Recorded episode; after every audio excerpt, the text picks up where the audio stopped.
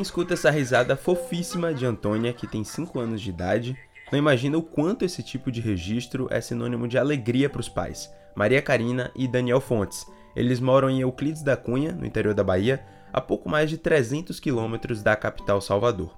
E quem me encaminhou esse vídeo foi Maria Karina, durante uma conversa que eu tive com ela para a produção desse podcast.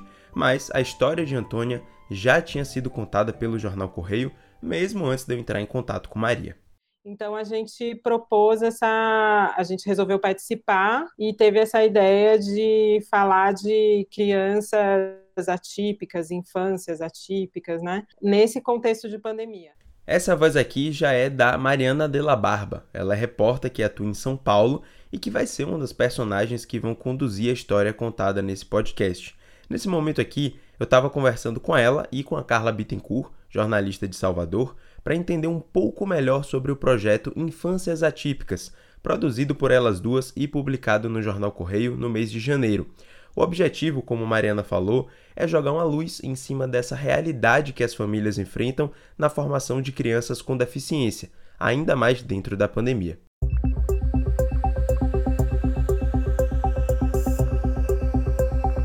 Aos sete meses, Antônia foi diagnosticada com a síndrome de Langer-Guideon.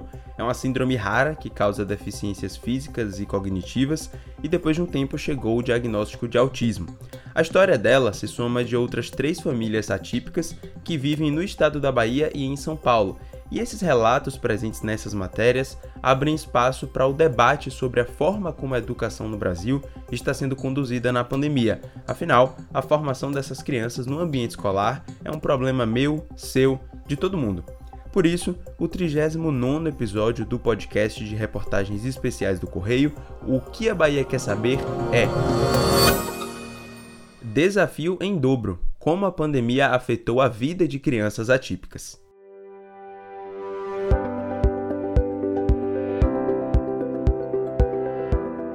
Comecei essa chamada de áudio com Carla e com Mariana, eu sabia que eu estava entrando numa conversa que dizia respeito sobre um longo trabalho produzido por elas. Eu estava ali mais para escutar do que para falar, óbvio. E eu queria entender o que as duas jornalistas tinham vivenciado e tinham tirado de aprendizado depois de praticamente um ano de desenvolvimento do especial de reportagens. E quando eu puxei uma das primeiras perguntas para que elas me explicassem o que era a base dessa discussão sobre a educação na pandemia, Mariana rapidamente destacou a necessidade de mostrar ao público a importância da escola no desenvolvimento dessas crianças atípicas. Bom, no primeiro ponto que você falou, relativo à primeira infância, eu acho que é importante que todo mundo tenha em mente que as questões relacionadas às crianças não dizem respeito só às famílias. Isso em vários aspectos, assim. Primeiro, constitucional mesmo, pela Constituição, a criança é prioridade e cuidar e zelar pelo bem-estar e pelo desenvolvimento da criança não é uma responsabilidade só da família, é uma responsabilidade dividida em três: da família, do governo e da sociedade. Então, pensando por esse aspecto, né? Por outro aspecto, também a gente sabe, tem muitas pesquisas hoje comprovando que quando se investe na primeira infância, principalmente, com prioridade, o, o que se colhe no futuro é muito mais vantajoso. Ou seja, a ausência da formação escolar na sua forma mais tradicional, presencialmente nas instituições, com aulas mais expositivas, um contato maior entre os educadores e as crianças, já alertavam as consequências que poderiam ser deixadas, ainda mais quando a gente fala de crianças com deficiência. E para tentar entender um pouco melhor essa questão, de forma mais técnica até, eu conversei para esse episódio do podcast com o Matheus Wisdom. Ele é pedagogo formado em letras, tem especialização em neuropsicopedagogia e trabalha na APAI há cinco anos aqui em Salvador. Logo de cara, ele me apresentou um cenário que prova a importância do desenvolvimento social e educacional dessas crianças a partir de dois fenômenos neurológicos que ocorrem na primeira infância ocorre, Vinícius, a questão, primeiro, da plasticidade cerebral ou neuroplasticidade, como, como quisermos chamar.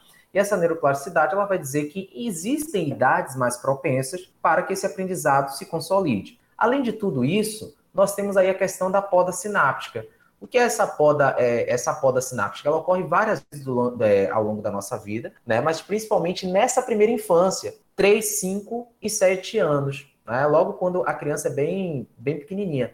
Então, esse processo de neuroplasticidade e poda sináptica para as pessoas com deficiência, ela é extremamente importante, porque nós precisamos garantir a aprendizagem antes que alguma, é, alguns neurônios, circuitos neurais, por assim dizer, sejam descartados. Então, quanto antes nós fizermos essas intervenções, ainda é, enquanto essa criança ela é pequena, nós temos aí ganhos que vai servir a longo prazo no quesito aprendizagem, no quesito linguagem, no quesito comportamento e em todos os outros aspectos da vida dessa pessoa. E para além dessa condição científica, que é importante de ser dita, existe um peso valoroso quando a gente fala do impacto social para essas crianças com deficiência. Porque o isolamento, ele não privou e priva até hoje de certa forma o contato das crianças atípicas só com o conteúdo escolar. Há também um afastamento do ambiente social, da troca com os colegas, o que ajuda no desenvolvimento. E agora, em 2022, onde já é possível ver um cenário de retomada com o avanço da vacinação e, consequentemente, uma diminuição no número de contaminações e mortos pela Covid, essas crianças vão aos poucos tentando voltar a estabelecer esses laços. Para Carla, a impressão que fica depois desse ano de imersão nesse cenário é de que as instituições em si vão precisar lidar com essa reinserção, que faz parte do papel delas cuidar para que essas crianças com deficiência voltem a se desenvolver junto às outras, mas sempre sendo prudente em relação à pandemia. Então, assim, eu, eu apontaria assim, o desafio desse retorno a, entre aspíssimas, esse novo normal, como as crianças vão lidar com o afastamento de outras e, e como para as crianças atípicas que tinham é, mães e, e, famílias e escolas que respeitavam essa diversidade, como para elas está sendo, né? Então, você tirar essas crianças da rotina delas e você não permitir que elas possam interagir na, na diversidade de uma escola regular, eu acho que ainda é o desafio que as escolas que estão voltando a receber as crianças estão encontrando hoje, né? Como contraponto, eu achei interessante trazer também a situação de Antônia, que, por orientação médica, não voltou a frequentar o espaço escolar ainda.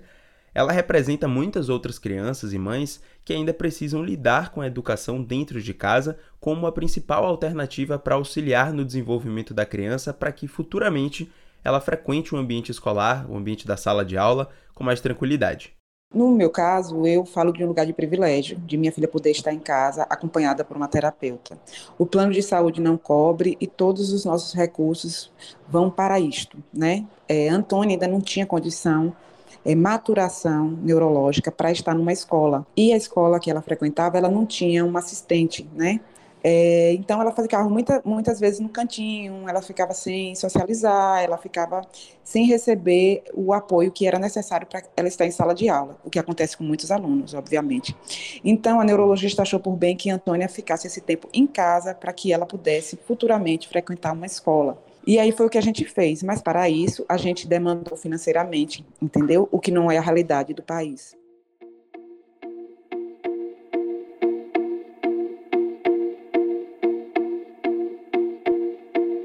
O Infâncias Atípicas começou a ser produzido desde o começo de 2021 por Carla e Mariana.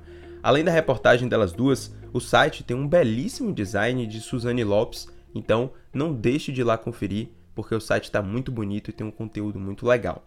Mas eu achei importante destacar aqui na conversa que a gente teve o contexto que essas duas jornalistas foram inseridas, até para entender o peso dessa realidade contada tanto nos textos quanto no podcast. Afinal, a produção dessa matéria ela invadiu não só o espaço profissional delas, mas também a parte pessoal das duas e durante um grande período, passando por fases de altos e baixos dentro da pandemia. A inscrição, que foi feita em dupla lá em 2020, foi no Dart Center, é um departamento de jornalismo da Universidade de Columbia, nos Estados Unidos, e que trata da cobertura de pautas mais humanitárias, além do relato de tragédias e conflitos ao redor do mundo. E Carla Bittencourt lembrou do começo do projeto. Ajudou muita gente nessa nessa, nesse trabalho foi o fato de nós duas sermos mães que estavam trabalhando na pandemia, embora não mães de crianças atípicas, mas a gente já estava percebendo o quanto era desafiador, inclusive de se submeter a um trabalho como esse. Uhum. E foi bem bacana, porque assim, a gente usou esse argumento de que éramos mães na pandemia também, queríamos falar sobre outras mães na pandemia, outras famílias mais tem esse recorte mais de gênero, né? E uhum. acho que isso foi muito massa, porque sozinha, eu confesso que para mim não ia ter, não ia dar não. Aliás, é importante tratar aqui sobre o nome que esse projeto leva, Infâncias Atípicas. Você já deve ter percebido que Mariana e Carla, elas se referem às crianças com deficiência também como crianças atípicas ou as famílias atípicas. Isso porque esse é um termo que nos últimos anos passou a ser usado de forma mais constante pela comunidade médica, por educadores e até pelos próprios pais, que fazem parte desse contexto como essas famílias atípicas. E a ideia não é demarcar ou segregar essas crianças como se elas fossem de fato diferentes ou à margem da sociedade, mas sim que elas e suas famílias enfrentam situações atípicas quando se trata do acesso à educação ou à saúde, por exemplo. E além disso, o termo atípico busca abarcar crianças diagnosticadas com diferentes condições médicas, que podem ir desde uma deficiência física, problemas motores, até crianças no espectro autista, como é o caso de Antônia, que a gente apresentou no começo do podcast. E conversando com Maria Karina, mãe de Antônia, eu questionei sobre a nomenclatura atípica para entender a forma como ela vê isso. E o depoimento dela reforça o porquê a escolha desse termo para o título do especial faz todo sentido eu ainda, sabe, preciso usar o termo mãe atípica porque eu sou vista de maneira diferente. Minha filha não tem, é, não tem acesso aos lugares como os outros filhos considerados típicos. É, a escola não está aberta para minha filha. Eu chego nos lugares, os olhares ainda voam como flechas, é, como se dissessem assim, ó, esse lugar aqui não é para você. Quando eu chego em qualquer hospital que digo que minha filha é prioridade, muitas pessoas ainda viram a cara. Então, esse lugar social de mãe atípica eu ainda preciso. Eu espero chegar um dia que eu não preciso usar o termo, né? Que todas as crianças uhum. sejam vistas é, de maneira de maneira igual, né? É, que eu não tenha que lutar todo dia para que minha filha ocupe um espaço, o um espaço que cabe a ela. Eu, eu, eu sofri muito no início, né, com essa questão dos olhares, com essa questão do preconceito e mais o preconceito velado. Quando Maria Karina fala durante a conversa sobre a expectativa dela não precisar mais ser colocada como uma mãe atípica na sociedade e que as crianças devem ser vistas de forma igualitária, eu lembrei da ligação que eu fiz com Mariana e com Carla, quando Carla trouxe à tona o fato de que muitas vezes essas adversidades enfrentadas por essas crianças e suas famílias são impostas pela sociedade através da prática do capacitismo. O capacitismo, caso você não tenha muita familiaridade com o termo, é a prática de colocar as pessoas deficientes como inferiores a quem não tem deficiência ou definir alguém por suas incapacidades. Eu vou colocar aqui o trecho que Carla lembra como as crianças com deficiência são vistas em sua maioria pela sociedade. Mas a gente ainda tem um ranço fortíssimo de uma sociedade que hoje a gente aprendeu essa palavra, né? É, que é uma sociedade capacitista, que é alguém que ou vai achar que as pessoas com deficiência é, são anjos azuis, são é, seres especiais, são criaturinhas que vieram nos ensinar alguma coisa para as mãezinhas e tal. Ou então são pessoas incapazes mesmo, que não têm condições e que estão ali é, sem poder fazer as coisas porque tem essa ou aquela condição.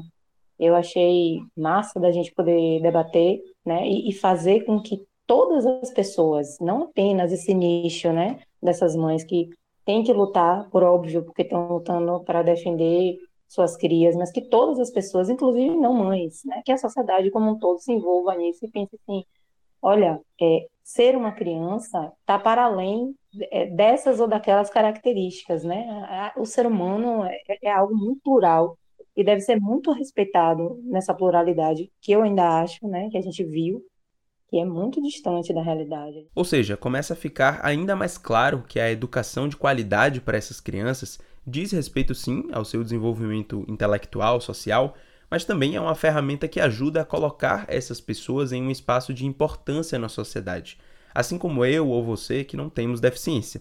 E essa é a mesma educação que deve chegar para o público em geral, porque essa é uma das formas de se quebrar o preconceito e os estereótipos com esses grupos atípicos. E Carla, é, falando dessa realidade, o que, que você viu que foi de encontro a essa pluralidade, a esse respeito? É, que tipo de coisa que você pôde observar nessa imersão? É, por exemplo, no meio da nossa apuração, a gente viu as mães, né, que a gente entrevistou, postando contra, se, se levantando veementemente contra uma tentativa do nosso governo de desqualificar o progresso que a gente tinha, os avanços que a gente tinha em educação inclusiva, para flexibilizar a educação de crianças atípicas em instituições, quando é direito garantido, né, Estatuto do Criança e do Adolescente, enfim, e outros instrumentos que eram estejam em escolas regulares. Então, eu penso que foi uma oportunidade, ainda bem que isso não passou, né, mas que houve toda essa discussão, e, e para nós, eu senti isso, né? Que bom que a gente está tendo a oportunidade de ter espaço para falar sobre isso, porque isso não fica em nicho. Esse é um tema que interessa a todo mundo, ou deveria interessar, porque, assim, faz parte da sociedade mesmo que a gente vive, né? Olhar para o lado e ver assim, que maravilha que as crianças podem conviver com todas as diferenças. Uma criança surda, uma criança que tem síndrome de Down, uma criança com microcefalia, uma criança autista, uma criança que não tem diagnóstico, e, enfim, todos juntos ali, avançando nas suas aprendizagens, convivendo e, e, construindo coisas juntos, porque a vida real, teoricamente, deveria ser assim, né?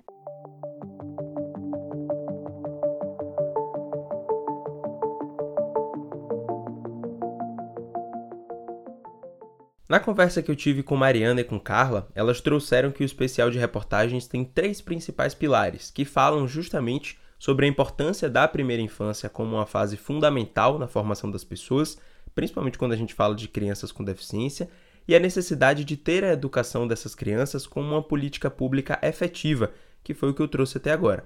Em seguida, no nosso papo, surge a discussão que forma esse terceiro pilar, que é sobre como o processo de educar está estritamente ligado ao trabalho da mulher, muito mais do que ao trabalho do homem. E as histórias contadas pelo Infâncias Atípicas funcionam muito bem como um espelho do que é a realidade de muitas mães, mesmo aquelas que têm seus companheiros, os pais das crianças, por perto. E quando eu questionei Mariana o que tinha sido surpreendente para ela nesse processo todo, ela destacou algo que vai além desse afastamento das figuras masculinas, mas o contexto geral de abandono dessa figura materna, pelo poder público, por exemplo, como a gente trouxe no podcast. E ela foi bem direta na resposta. Essa parte foi muito difícil. As mães, o nível de sobrecarga das mães era tão grande que às vezes elas não tinham nem 10 minutos para falar com a gente na semana. E daí eu acho que, na verdade, vai bem mais do que sobrecarga, né? É um abandono total dessas famílias, por parte principalmente do poder público e da sociedade também, né? Que poderia cobrar e tal. Então, para mim, isso foi surpreendente e tristíssimo ver o nível de abandono dessas famílias, o que, né, em contrapartida, tornou o projeto, para mim, ainda mais especial, dar voz a essas mulheres e a essas crianças que, enfim, estão totalmente abandonadas, né? Então, eu acho que para mim isso chamou bastante atenção. E Carla completou trazendo um relato bem pessoal do que ela, como mãe, enfrentou na gravidez do seu filho Joaquim, e que acabam sendo sentimentos muito parecidos no que diz respeito ao lidar sozinha com a maior parte das coisas, e que é fruto da sociedade machista que a gente vive, onde a responsabilidade de criar os filhos e de gerenciar o ambiente da casa recai muito mais sobre a mulher.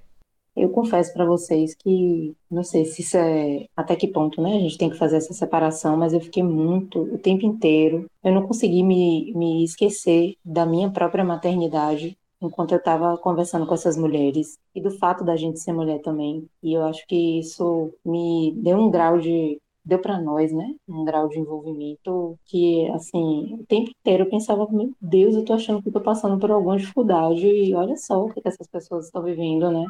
Elas têm que lidar com desafios gigantescos cotidianamente. É, é o preconceito da sociedade, é o despreparo das pessoas, é, é, é a, a falta de políticas públicas. E por falar nesses desafios cotidianos, o que não faltou foi uma visita de Joaquim à mãe durante a gravação do podcast é a falta da escola. Tranquilo. Não, se tiver alguma interferência, não tem problema, viu? Pode ir. Adivinha de quem é interferência?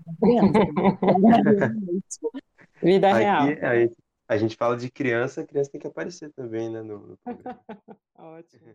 Depois do desabafo de Mari e Carla sobre essa realidade, que pode ser vista, como eu falei, como um reflexo do que é o dia a dia, eu aproveitei para saber de Matheus, psicopedagogo da PAI, se de fato as famílias passam por esse tipo de problema na instituição, se ele enxerga que há uma presença feminina maior e o que, que a PAI procura orientar para os pais durante esses momentos. Trazendo agora o meu olhar enquanto é, profissional, enquanto pesquisador, né?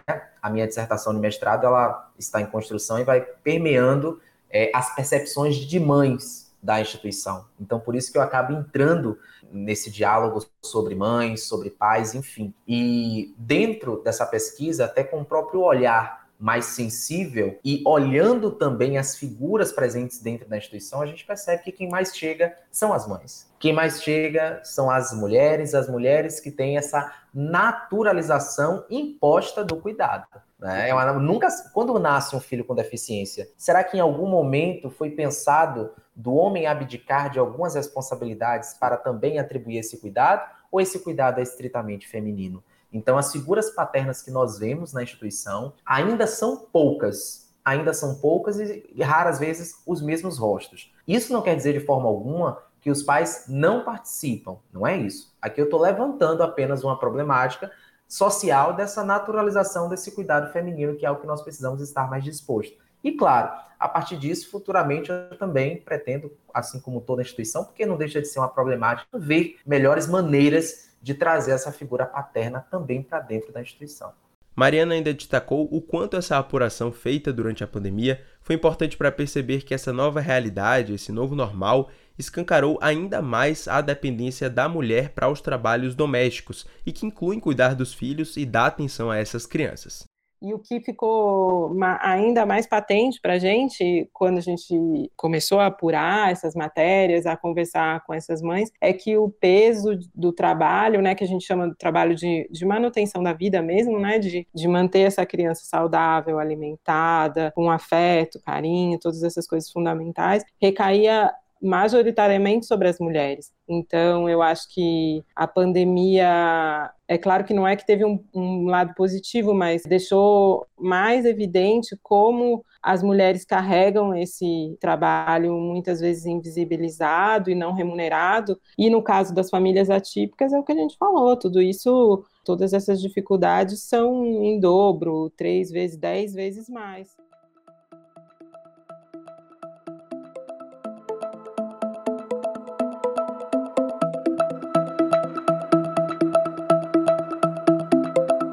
Você ainda não chegou a conferir a versão digital do Infâncias Atípicas, estou lembrando aqui mais uma vez, não deixe de ir lá e ler todas as histórias e as entrevistas com as especialistas que estão disponibilizadas no site.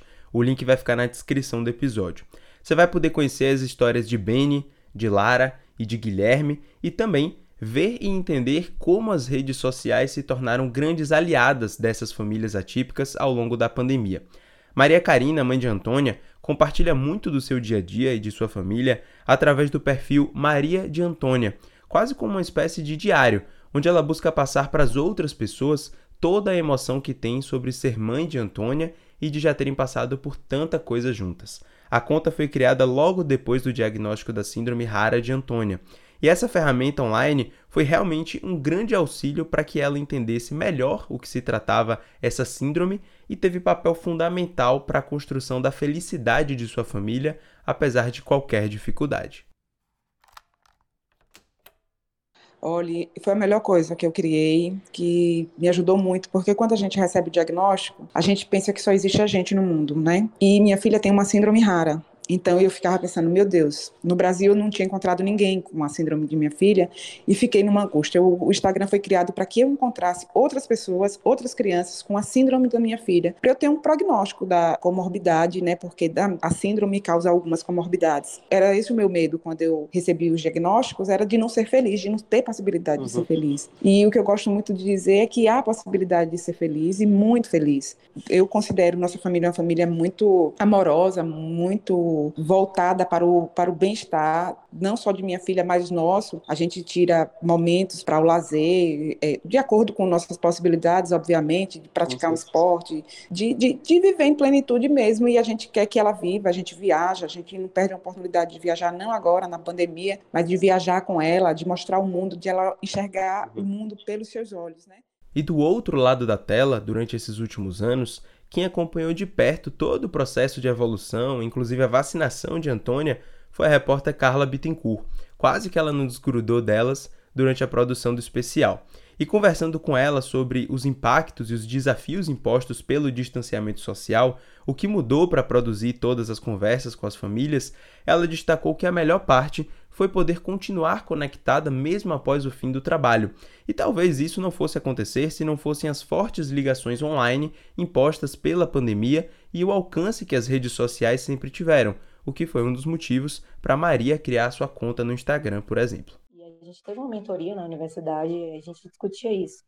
Como falar com crianças que têm resistência a telas ou que não têm hábito de, de andar em telas e entrevistá-las dessa maneira que a mim parecia fria, parecia robótica, parecia distante. Ouvir essas pessoas pelo WhatsApp. E o que eu posso dizer da experiência que a gente teve é que Viva a tecnologia, né? Porque graças ao WhatsApp, inclusive, a gente pode se manter atualizada. A gente viu essa semana as mães compartilhando as vacinas dessas crianças, foi maravilhoso.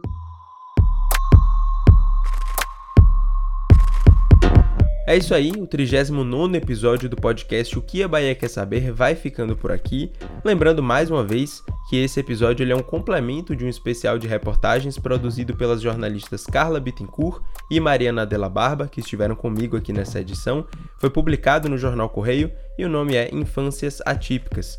Aqui na descrição está o link para você acessar a página exclusiva do especial, então não deixe de conferir as outras histórias e as entrevistas exclusivas que rolaram durante essa produção.